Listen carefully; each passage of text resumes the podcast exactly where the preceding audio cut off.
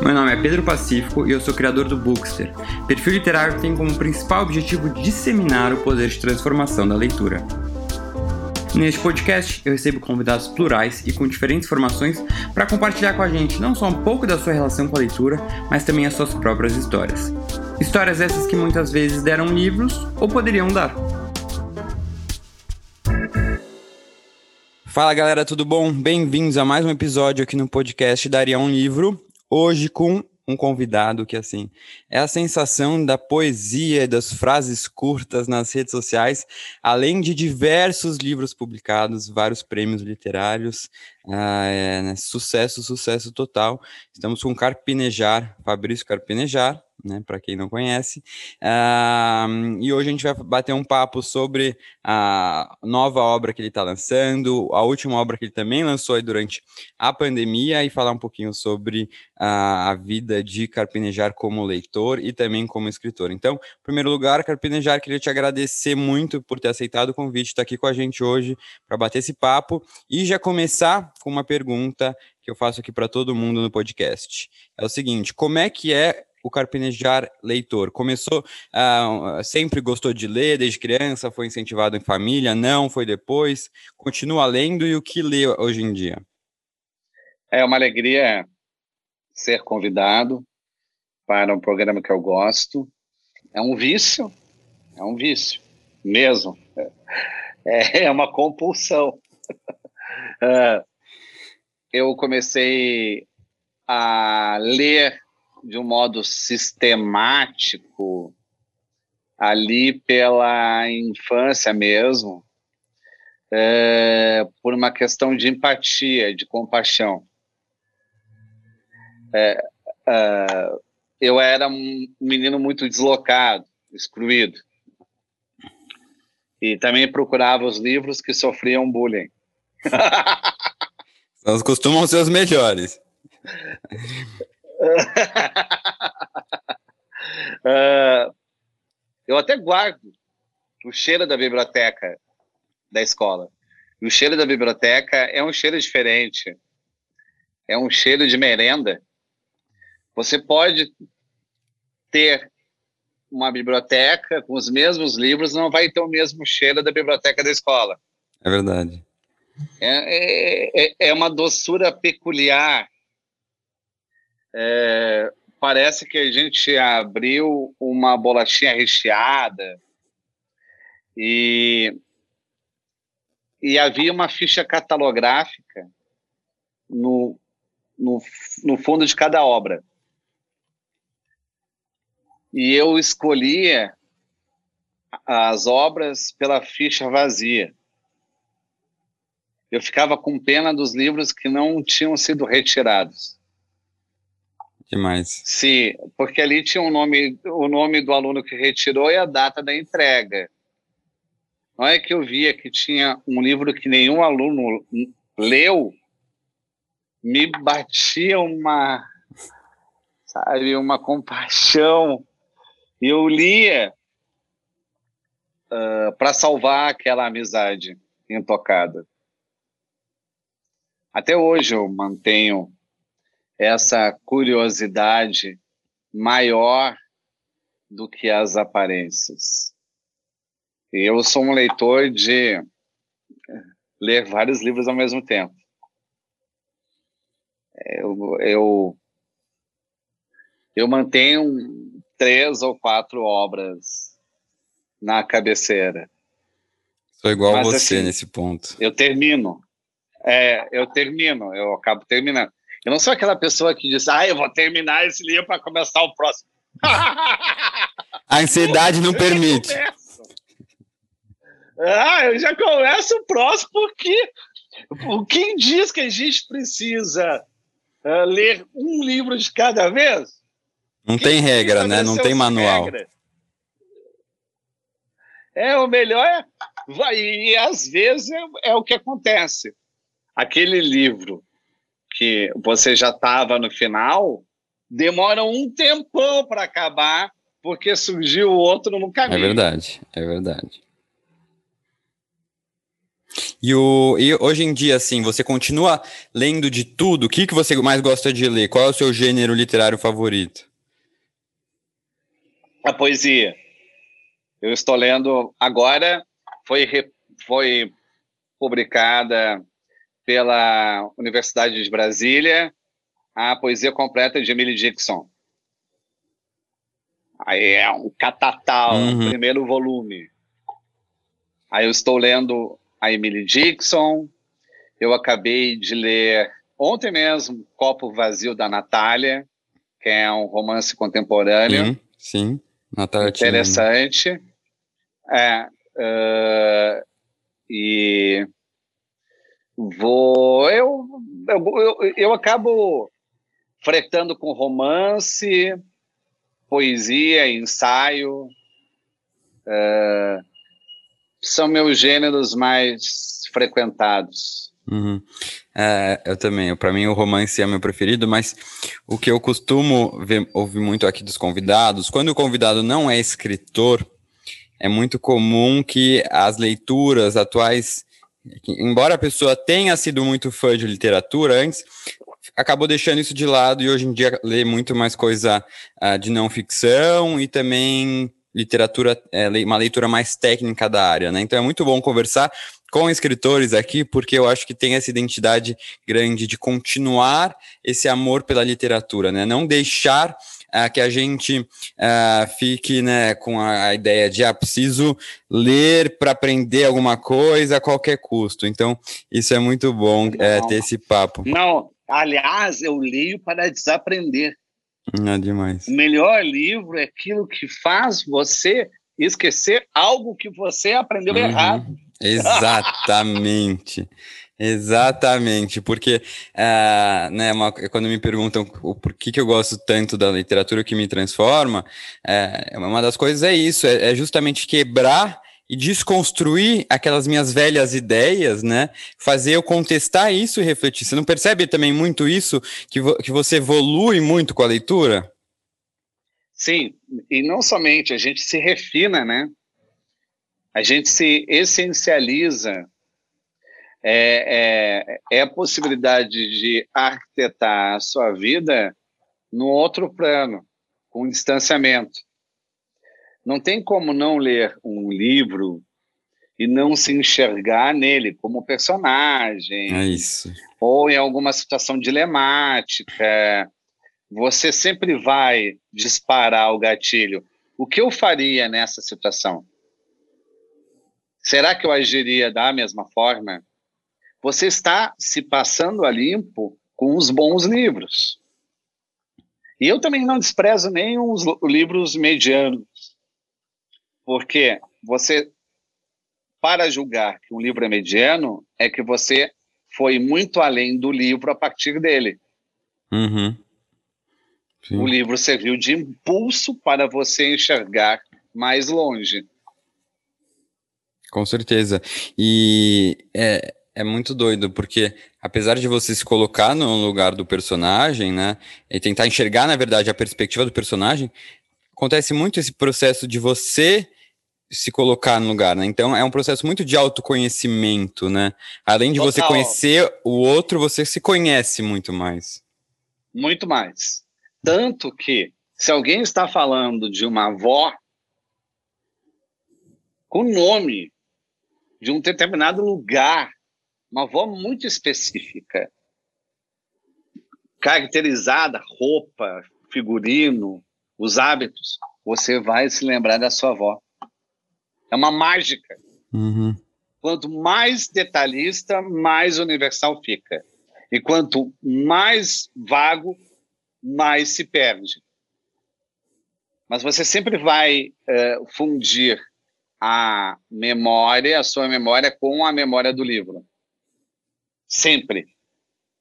É, e o livro é um fantasma do que não morreu.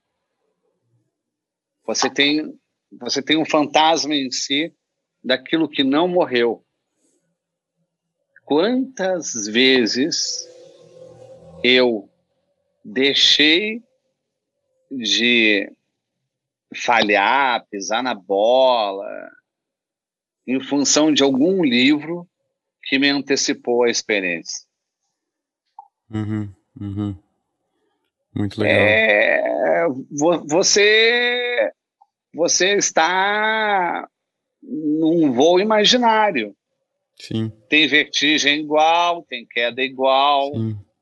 tem tudo igual.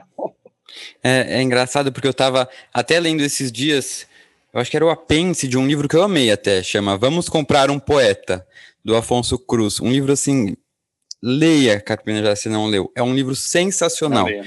É, é, foi publicado no passado pela Dublinense. O Afonso Cruz é um baita autor português. E uh, no, no, finalzinho ele, ele, tá, ele fala um pouco sobre a, como a literatura é importante para as crianças, porque justamente permite que as crianças aprendam situações de perigo sem precisar vivenciar isso né? Então é isso, é, antecipa situações de perigo. Então, desde aquelas historinhas, né, aprender a não conversar com estranhos porque pode acontecer um negócio, a não sei o que, porque é isso. É você, a, a, literatura ela te antecipa, né, os aprendizados. Na criança é uma coisa mais evidente do perigo, mas talvez quando a gente é adulto, é, é, acaba virando algo muito mais de né, de sentimentos, de emoções, de relações humanas, que, que até é um tema que você fala muito, né? É, o livro ele tem duas virtudes indispensáveis. A primeira é, lendo, conversamos melhor conosco. Tem pessoas que não se escutam, não sabem conversar consigo. Tudo que elas falam, elas falam para fora. Uhum. Elas não conseguem uh, exercitar a conversa em silêncio os pensamentos em silêncio. E ler é que nem mergulhar. Você vai aprendendo a guardar, aprender respiração no fundo. E quanto mais você lê, mais você prende a respiração no fundo, no fundo de si. E a leitura, ela protege a sua solidão, que é a saúde mental, é a saúde emocional quanto, se você consegue ficar duas horas, três horas lendo um livro, você vai saber ouvir melhor depois. Sim. Você vai saber reconhecer o que o outro está falando muito mais nitidamente depois. É você uh, é, é treinado a acolher melhor a realidade. Mas se você não consegue nem ler é, por 15 minutos e já, já, já fica incomodado, você não vai escutar ninguém. Você não vai escutar nem a si mesmo. Você não tem solidão. Sim. Você não tem espaço. Mas eu sou muito adepto da, das horas quebradas para ler. Nós temos um costume de endeusar o livro, de elevar o livro para as grandes horas da nossa vida, ou para o período em que não estivermos sobrecarregados. Nunca vai ler. Se vai deixar para ler nas férias, não é, vai nossa, acontecer. como eu concordo com isso, gente. Você, assim, o meu costume, sabe qual é? Eu tenho 15 minutos, 20 minutos depois do almoço, eu leio. É eu vou ler uma página, uma página, duas páginas, três páginas. Li. A, a, uhum. a questão é que, que a gente deixa a leitura solene. E nunca vai acontecer, não acontece nada solene na nossa vida nem o Nossa. sexo. Uhum. Se você vai tornar o sexo solene, ah, eu, vamos transar quando a casa ficar quieta, quando os filhos dormirem. É. Não vai acontecer. Não. Não. É, é, por isso que os grandes leitores são, são dos ônibus, são, são dos transportes públicos, do, do, do metrô, do trem. Da sala de espera, que que né? Do médico. Da sala de espera. Ah, é aquele, é aquele livro feito como deve ser, né? Com impregnado de vida. de confusão. Uhum. Não, é. Toda vez que alguém me chega assim, Pedro, agora eu vou tirar umas férias, me indica vários livros bons. Eu falo, gente, você não tem que uh, levar a leitura só para férias. Agora. Exato, lê agora. Ah, mas a minha vida é muito corrida. 10 minutos do seu dia você tem. 10 minutos para ler você tem, tem sim. Minha vida é corrida também. É, você tem 10 minutos. E é isso, as pessoas elas associam muito. A, não conseguem entender que a leitura, quando faz parte do nosso dia a dia, é um hábito tão enriquecedor, né? Tão enriquecedor. E, e, que não é perda de tempo você ler uma ficção no seu dia, no final do seu dia. Né? É, as pessoas falam, ah, mas eu chego cansado em casa. Eu falo, gente, eu também chego cansado, mas a leitura, ela, contra, ela me renova, é, é uma meditação para mim. Né? É, é para mim também é. é. é. como se fosse uma yoga, muda a tua uhum. respiração. Aliás, a, a respiração na leitura é mesmo a respiração do sono. Por isso tem algumas pessoas que dormem quando estão lendo. É uma respiração melódica, é uma respiração mais uhum. pesada, é uma visicultura da respiração. Você finalmente está concentrado apenas uhum. em um único foco, em um uhum. único objetivo. E, e também temos que saber lidar, conviver com o celular. Sim. É, uh, tu, todo o tempo que nos sobra, a gente pensa, ah, não dá para ler, mas dá para uhum. mexer no celular. Uhum. É a mesma coisa. Total. Deixa o seu celular carregando. É isso, isso é, é uma das melhores lições. Deixa carregando. Porque está carregando, você também vai sair dali para carregar sua alma. Sim, total, total. E o, é, isso de conseguir é, né, que a leitura, quando a gente está lendo, é um momento realmente que a gente centraliza, foca em alguma coisa e até estar consigo mesmo, né? E vem aquilo que você falou, que as pessoas hoje em dia não conseguem se comunicar, ter a conversa consigo mesmo em silêncio. E eu acho que na pandemia, né, em quarentena, as pessoas se viram mais diante desses tempos em que elas teriam que lidar consigo mesmo, mas isso é muito angustiante, a pessoa não sabe lidar, porque os pensamentos são conflituosos, né, os nossos pensamentos. E, e eu acho que vem muito com a ideia da solidão e até que Tá, tá no seu livro, né, que você publicou no passado, o Colo, por favor, né? Como é que as pessoas estavam lidando com essas, essa solidão? É, você acha que o ser humano hoje em dia ele tem mais dificuldade de lidar com essa solidão porque ele não está acostumado a ficar consigo mesmo? É, sim. Todo mundo diz que o grande problema da humanidade é a solidão. O grande problema da humanidade é a falta de solidão. É, todas as, as doenças uh, silenciosas, ansiedade, a, a, a crise de pânico, elas partem da falta de solidão. Você não consegue mais ficar sozinho. Você não fica mais, você evita. Você é capaz de casar para não ficar sozinho. Você nem ama o outro, você casou para não ficar sozinho. Você casou para ter uma babá dos seus pensamentos. E, e tem gente que descobre aquilo que pensa quando fala para o outro. Uhum. Nossa, eu não, eu tenho um filtro. Antes de falar para o outro, eu falei comigo mesmo. Eu já fui xingado por mim, já fui uhum. censurado por mim, uhum. ou fui incentivado por mim, mas eu, eu, eu não vou descobrir o que eu penso ao mesmo tempo que a outra pessoa. Só quando fala com a terapeuta. Não, sim, mas aí, aí é um espelho. É. aí é o espelho da voz. Ah, porque você, você está falando consigo quando vai sim, no, sim, um sim, terapeuta. Sim. É. E, e, e, e, sentimos muito com o confinamento ah, o quanto que as nossas alegrias eram dependentes da vida externa, de um estímulo externo. Muito. Muito. É, nós éramos reféns dos passeios, refém das saídas, refém das viagens. Tínhamos pouco mundo interior, poucos prazeres frugais. E, e também ah, todas as nossas escolhas eram para sair de casa, não para estar em casa. Estar em casa era visto como um fracasso antes da pandemia.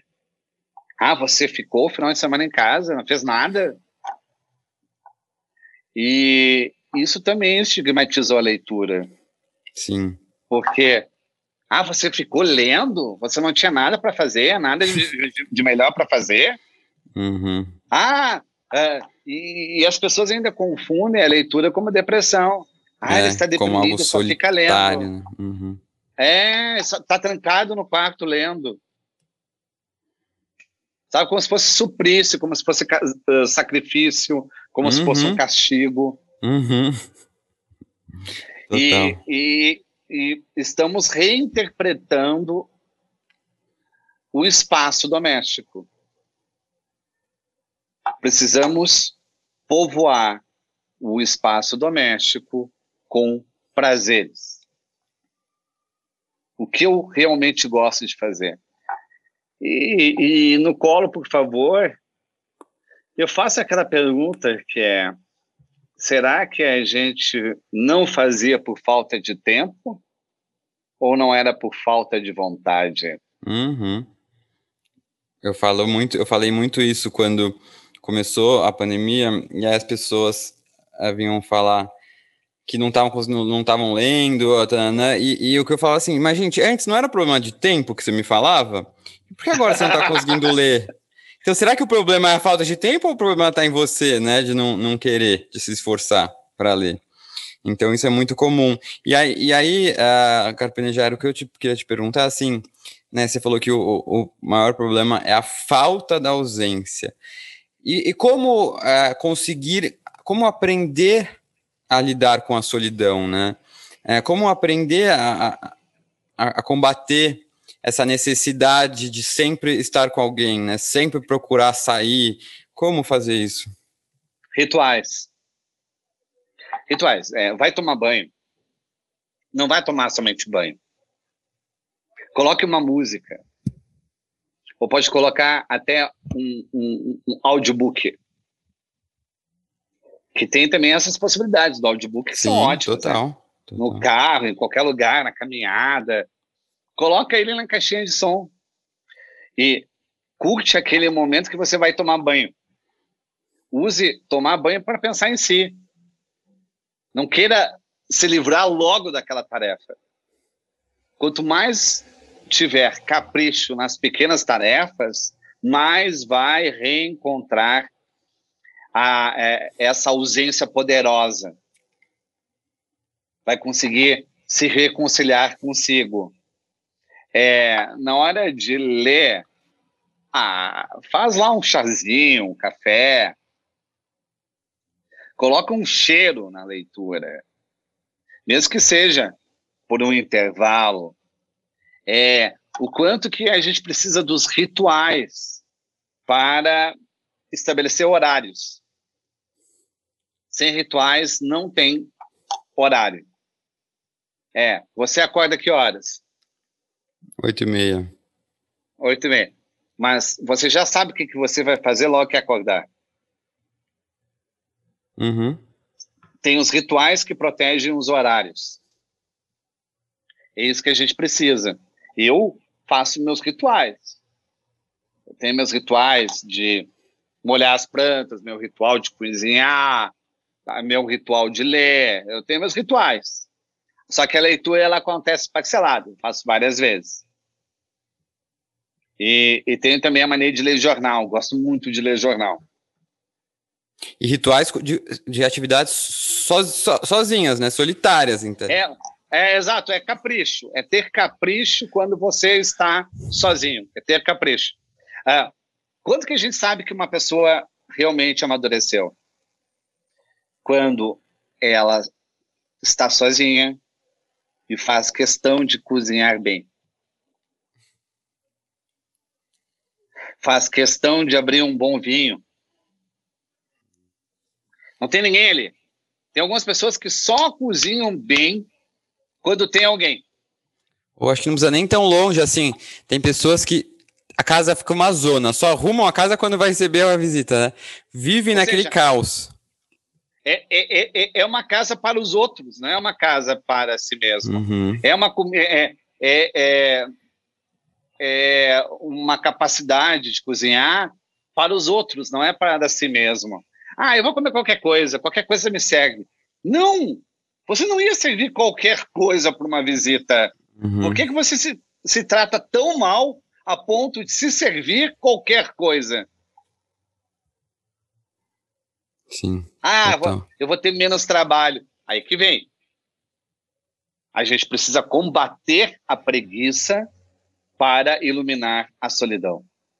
Uhum. Uhum. Demais. E uh, sobre o, ainda sobre o livro Colo, por favor, ele foi um dos primeiros livros, acho que foram publicados aí durante a pandemia que tratavam sobre esse tema, né? É, é, é, essa, essa rapidez, assim, foi uma necessidade sua de usar a escrita para conseguir lidar com essa situação? Total. Foi minha forma de domesticar o medo.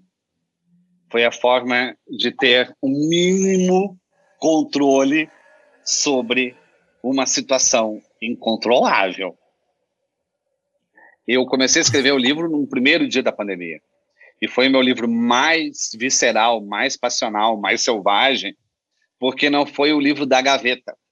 Todos os meus livros têm gaveta.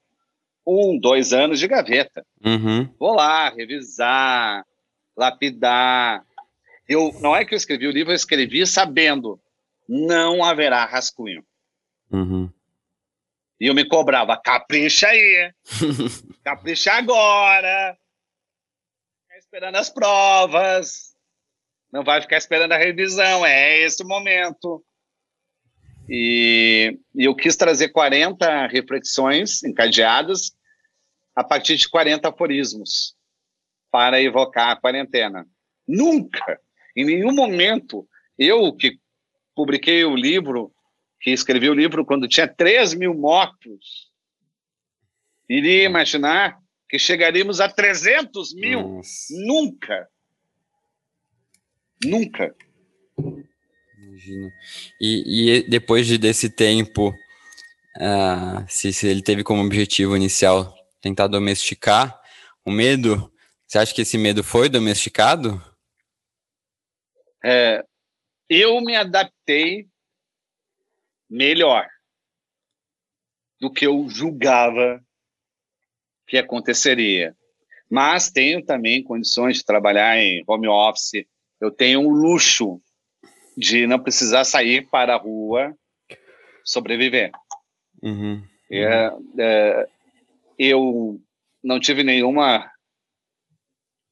crise, nenhuma gritaria, não me desestabilizei, justamente por não mais pensar a longo prazo. Uhum. Eu só penso uh, semanalmente, que é uma mudança de modalidade. Sim. Eu nunca, eu nunca fui assim. Eu pensava a longo prazo, eu tinha um projeto de médio prazo, de longo prazo, uhum. de curto prazo. Não, agora só tem o de curtíssimo prazo. E, e isso me dá também um espaço para aceitar o improviso, a mudança de planos. Eu não fico frustrado se algo não vai acontecer ou não aconteceu, ou decepcionado, ou melindrado, ou rejeitado, não. Eu entendo que são que é um período de exceção. Sim, e o não, realmente, isso de, de, frustração, se a gente começa a planejar muito. Se no Nossa. começo a gente, muita fez, a gente fez muito isso, né? Porque não achou que ia durar tanto, hoje em dia realmente não dá mais para planejar, porque senão você só se frustra. Ah, não, mas também com os outros. Alguém te prometer algo uhum. e, e, não poder cumprir. Aí você, uhum. ah, mas você me prometeu, mas você me jurou. Não tem como jurar mais nada hoje. Eu não, eu não fico jurando mais nada. É, essa semana a gente viu muitas pessoas saindo às ruas sem máscara para protestar e, e, assim acho que independentemente de posição política ou não isso mostra algo do brasileiro que é uma coisa que você já vi você falar em mais de uma oportunidade uh, que é né, o, o, o Brasil não, não sofre mais do complexo do vira-lata, mas ele vive a síndrome do Doberman, né, de Doberman. Uh, queria que você falasse um pouquinho disso, que eu acho bem interessante uh, essa sua fala. É a arrogância da ignorância. É a soberba da, da, do achismo. A outra pessoa não sabe, não quer saber e acredita que o seu exemplo é o mais certo, levando em consideração a sua experiência de vida. Nós temos uma dificuldade tremenda de estabelecer discussões por temas, discussões abstratas. Uh, a gente não é capaz de falar de aborto, pena de morte, uh, racismo. Todo mundo leva para o lado pessoal. Não tratamos ideias. Sempre há a esfera pessoal envolvida. E aí, na esfera pessoal, então não, aquilo que você está falando, está falando contra o outro, não contra uma ideia. E é impossível discutir. Você não é capaz de girar pela dialética, pelo ponto, pelo contraponto, pela retórica, para entender que existem diferentes visões de um de um mesmo tema, que são que há ângulos diferentes. Não, você bate naquilo passionalmente, tudo é paixão. E a paixão cega. E e as pessoas elas não querem uh, estudar, descobrir, ver, pesquisar, não.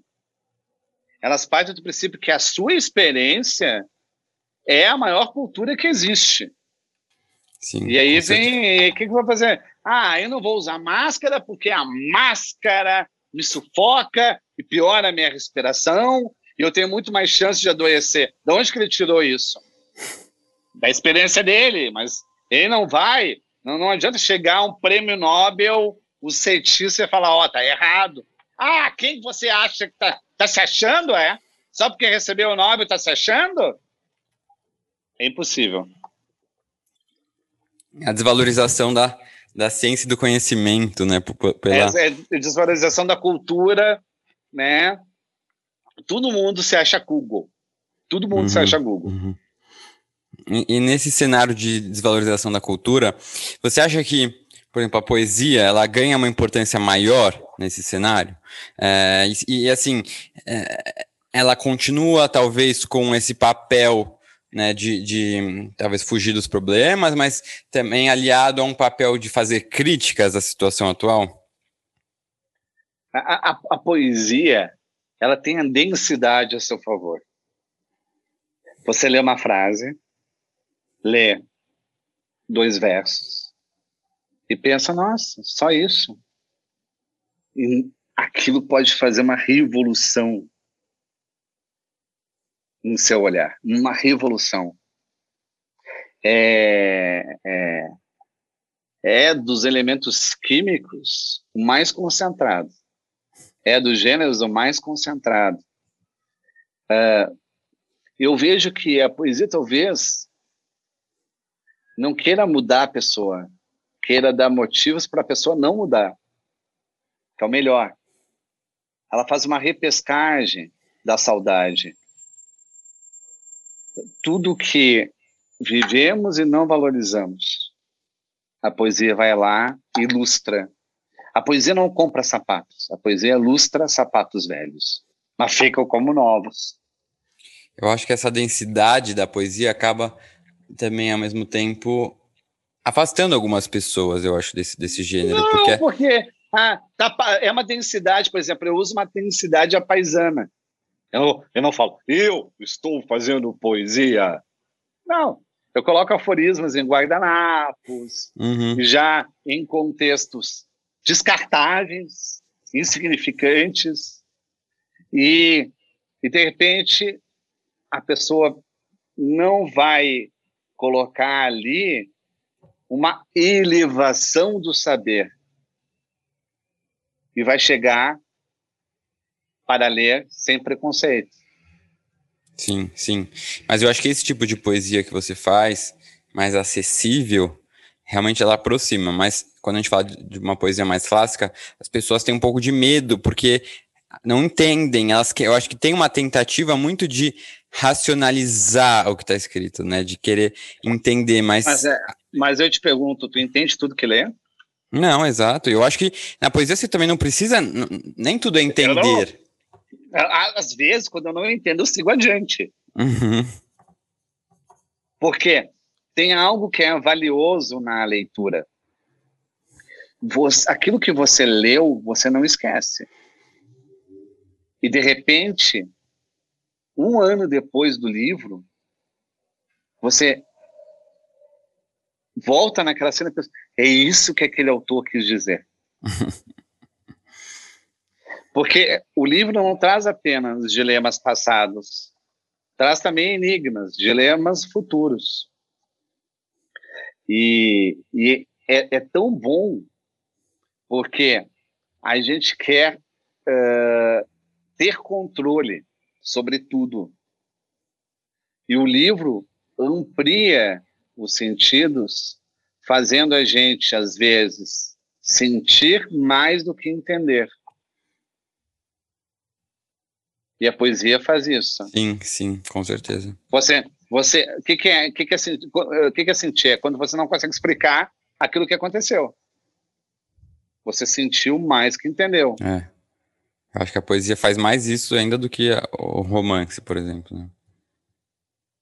É, mas tem romances que são poéticos. Tem romances como Paradiso, do Lezama Lima. São absolutamente sensoriais. Sim, sim, sim com certeza.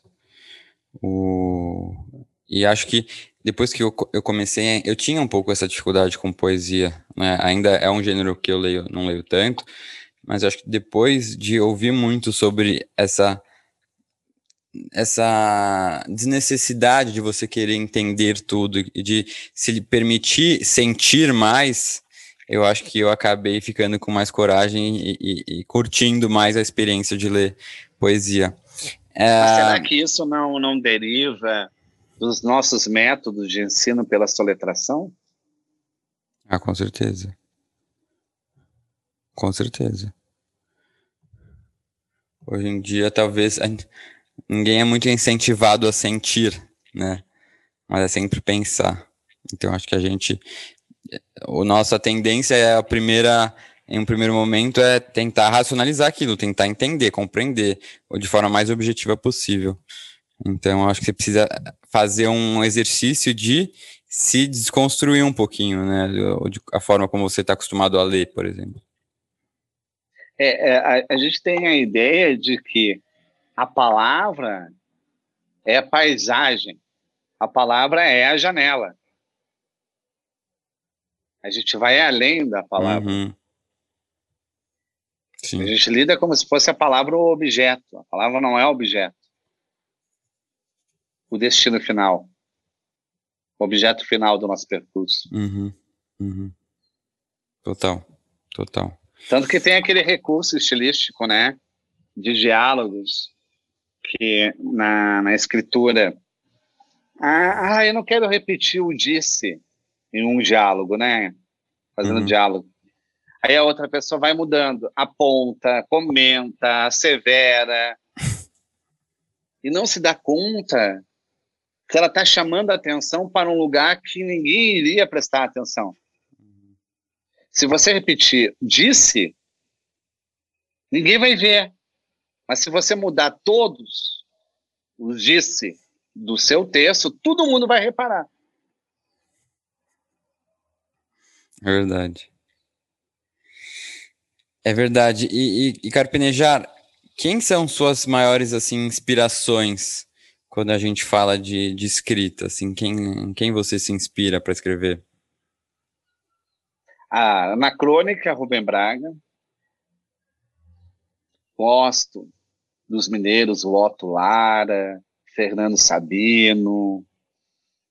É, É, são crônicas, eu gosto mais das crônicas mais emocionais, a crônica de um detalhe, que parte de um, uma cena microscópica e vai numa espiral te prendendo a, a, a, a ser protagonista do mínimo.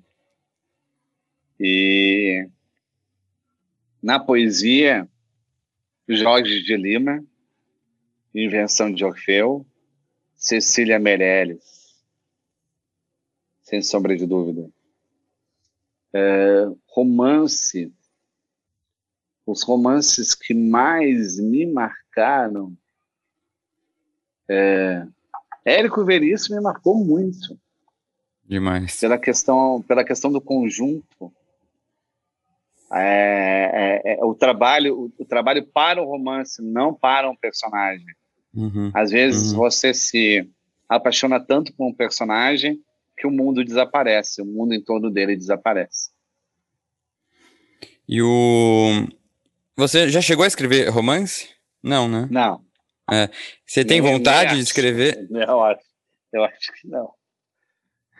O fato, meu amigo me cobra, ah, você vai escrever. Mas é mania de ficcionista querendo que eu seja promovido, como se poeta ou cronista fosse uma subcategoria. É... Não, isso com, isso com certeza não mas uma ideia de conhecer um outro, um outro lado, assim, seu de escritor. Ah, mas assim, eu já tenho feito algum gênero híbrido. O Cuide dos Pais Antes que Seja Tarde é um gênero híbrido.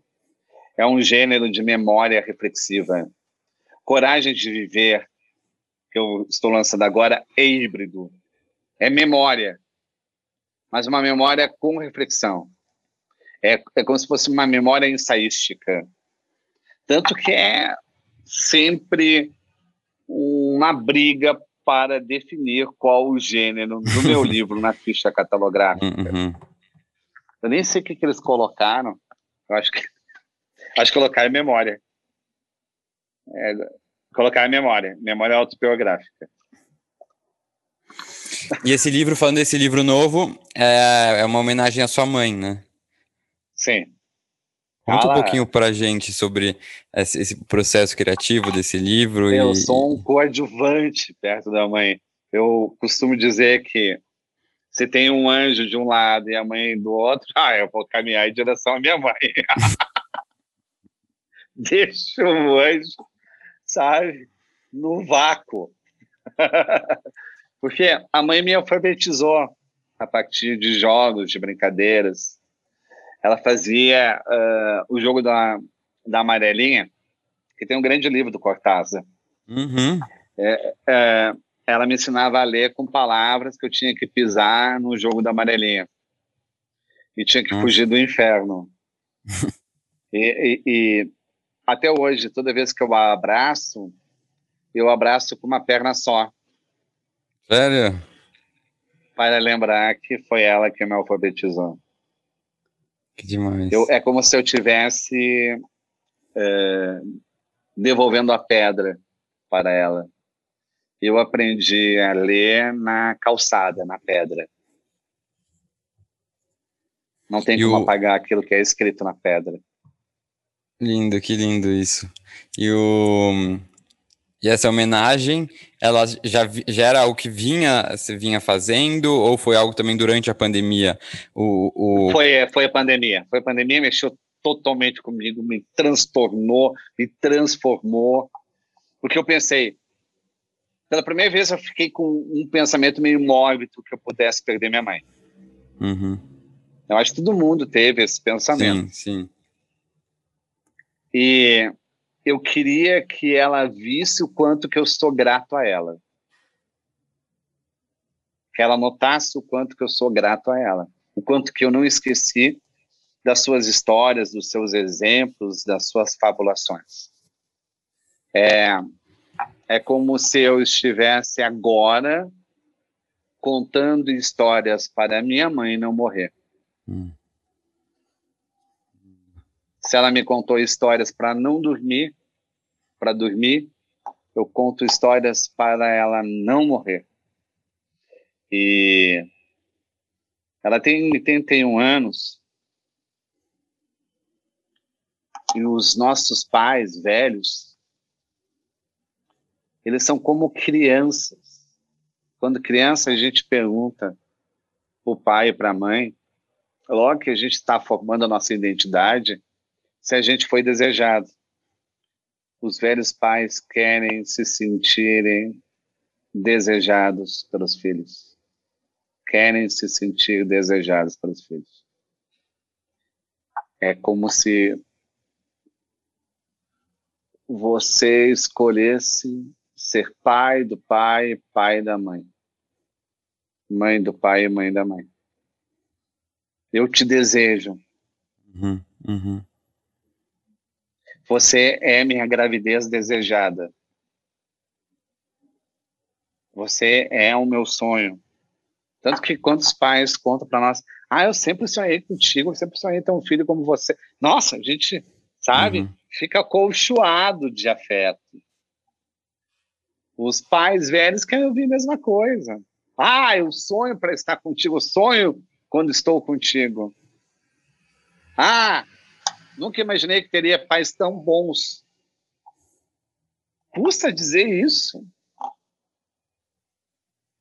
É porque deve ter uma, uma sensação dos pais de não, não quererem ser um encosto, né, para os filhos, assim, deve ter uma... É, não, é, é, exato, os pais, eles não querem atrapalhar a carreira, não querem atrapalhar os afetos, os casamentos dos filhos, e eles vão recuando, se distanciando, mas absolutamente carentes. Muito. Coragem de viver, a minha mãe assim, ficou surpresa com a própria vida, porque ela não tinha noção o quanto eu havia memorizado as nossas conversas. Que homenagem linda. E por que esse título Coragem de Viver? Porque não há maior exemplo de valentia do que minha mãe. Eu queria mostrar que a gente precisa de coragem hoje. É aquela coragem rosiana do quente do frio. A gente precisa ter essa coragem da insistência, da teimosia, é, de acreditar em si. A mãe criou quatro filhos sozinha. Hum. Colocou todos na universidade. Escreveu a sua obra enquanto trabalhava em dois empregos. E nunca vi ela reclamando de nada. Todo o tempo que ela poderia usar na reclamação, ela realizava. Isso é coragem. Uhum. Uhum. Demais. Coragem é encher o saco do medo. É cansar de ter medo. É cansar, não quero mais isso para minha vida. Eu vou fazer eu... do jeito que eu posso.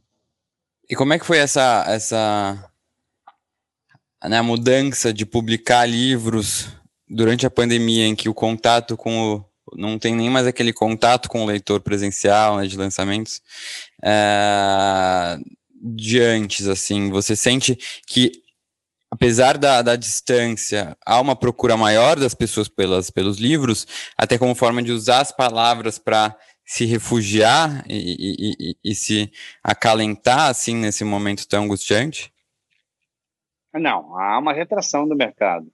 Houve um aumento do mercado é, digital, das encomendas, dos e-books, mas houve uma retração do mercado, do mercado fetichista, a questão da livraria, a uhum. questão, sabe, da, das gôndolas, de escolher um livro pelo primeiro olhar, de ficar apaixonado por uma página aberta ao acaso.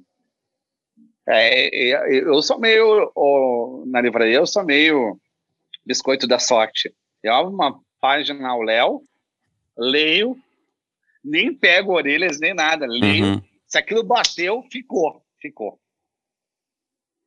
Estou no caixa com o livro. Realmente faz muita falta, né, essa, essa, esse passeio na é, livraria. É, e, e, também a conversa com os vendedores, essas, sabe? uh, o, o, o livro como você faz, Pedro, com afeto. Por, que, por que, que as pessoas buscam as suas dicas, os seus conselhos, as suas orientações? Mais que tudo porque você faz um contrabando de afeto. É como se fosse um abraço. Uhum. É, o que temos tentado fazer para diminuir essa virtualidade? Uh, brindes. Quem comprar o Coragem de Viver na Amazon, na Livraria dos Curitibas, recebe um kit de postais. Uhum. Quem comprar na Livraria da Vila recebe um manuscrito meu. Quem comprar na Travessa vai receber meu guardanapo. Entendi. É, é, você uh, se multiplica e se dá mais, se doa mais. Uhum. Tentar levar as palavras para as pessoas, algo que está cada vez mais difícil. Mas a gente não pode parar nosso trabalho, né, Carpina? Já. E, nunca. E, e, nunca. E chegando aqui, felizmente, no final desse papo que estava tão bom, tão gostoso, é, queria só, assim, pedir para você deixar, talvez, alguma indicação de leitura para o pessoal nesse momento, seja uma, talvez uma poesia e um, e um romance, assim. O que, que você indicaria? Além, lógico, dos seus livros. Ah, uh, sabe que eu indicaria as cartas. Eu acho que ler cartas é algo interessantíssimo para quem está iniciando, entendeu? Vai sentir mais aquele lado humano, uhum. cotidiano. As cartas, a coisa foi publicada há pouco a correspondência da Clarice Lispector. Sim. Eu acho que é, é que é uma boa dica. Uh, porque também não são leituras obrigatórias, é como se você uhum. abrisse a correspondência alheia. Uhum né? É, é, é, é um stalkear de bom gosto. As pessoas adoram stalkear, né? A vida dos outros. Muito bem, muito bom, Carpinejara. Bom, queria te agradecer mais uma vez por ter aceitado o convite para estar aqui com a gente. Foi muito gostoso, de verdade. Amei o nosso papo, é, muita reflexão. E, e espero poder encontrar você aí quando as coisas melhorarem pessoalmente para a gente trocar ideias e é poder abraçar. conversar. Exatamente, Ei. exatamente. E poder conversar mais de livros aí e de outras coisas. Foi um prazer conversar com você. Espero que o pessoal tenha gostado, tenho certeza que gostaram. E é isso, até a próxima oportunidade. Obrigado, conte sempre comigo.